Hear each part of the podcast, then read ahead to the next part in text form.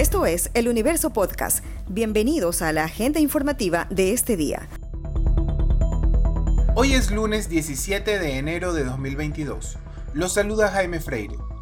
El Comité de Operaciones de Emergencia Nacional estableció un sistema de semaforización sanitaria por cantones debido a su situación frente a la pandemia de COVID-19. María Brown, ministra de Educación, anunció que las clases presenciales serán suspendidas esta semana en los 193 cantones del país, que se encuentran en semáforo rojo, cuya situación es de mayor riesgo. La modalidad de clases será telemática en estas localidades, en todos los niveles de educación. Brown indicó que en los 26 cantones que se encuentran en semáforo amarillo, los estudiantes podrán acudir a establecimientos educativos únicamente con la autorización de sus familias, respetando las medidas de bioseguridad y presentando el esquema de vacunación completo con las dos dosis durante esta semana. Como Ministerio de Educación acogemos la semaforización y esta semana eh, y vamos en la gran mayoría de los cantones del país, en estos 193 cantones en rojo, a la educación a distancia.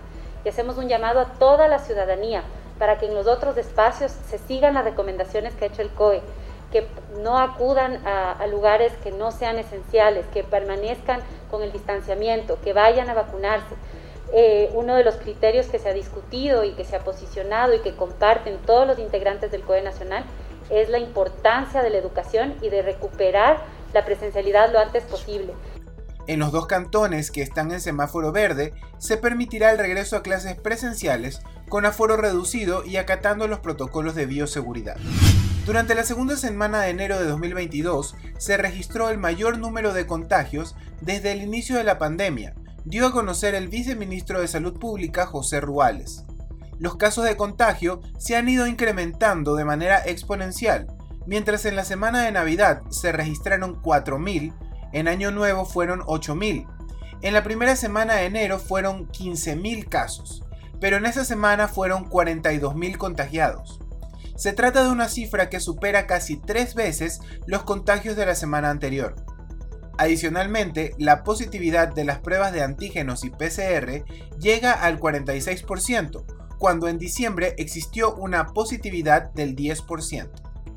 El viceministro también explicó que todo este cuadro genera una mayor presión al sistema de salud, de la seguridad social y el sector privado.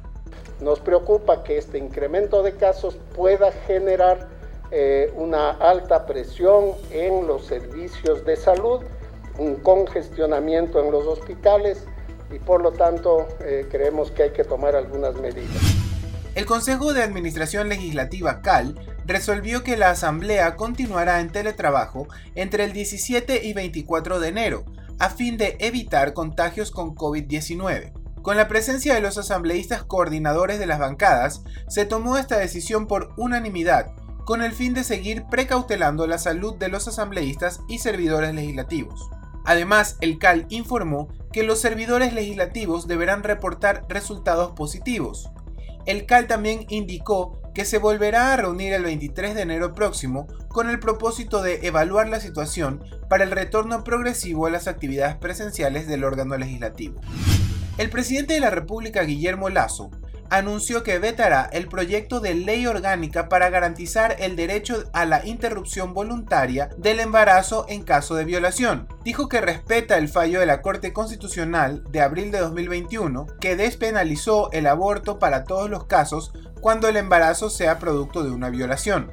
La Comisión de Justicia inicialmente aprobó la temporalidad de la interrupción del embarazo por violación hasta las 28 semanas de gestación, 7 meses, para las mujeres mayores de 18 años y sin plazo para las niñas adolescentes menores de 18 años y mujeres con discapacidad. La inclusión de ese texto en el proyecto de ley levantó alertas en las bancadas legislativas. Esta noticia ha estado entre lo más leído del universo.com en las últimas horas.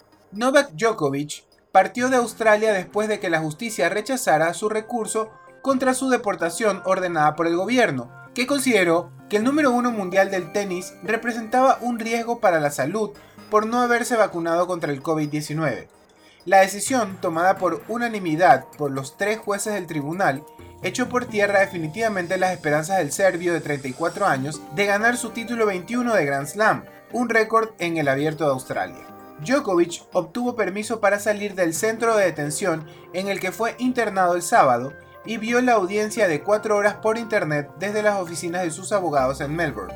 En sus conclusiones ante el tribunal el sábado, el ministro de Inmigración, Alex Hawke, había argumentado que la presencia de Djokovic en el país era probablemente un riesgo para la salud. Eso fue lo más destacado de la jornada. Hasta la próxima.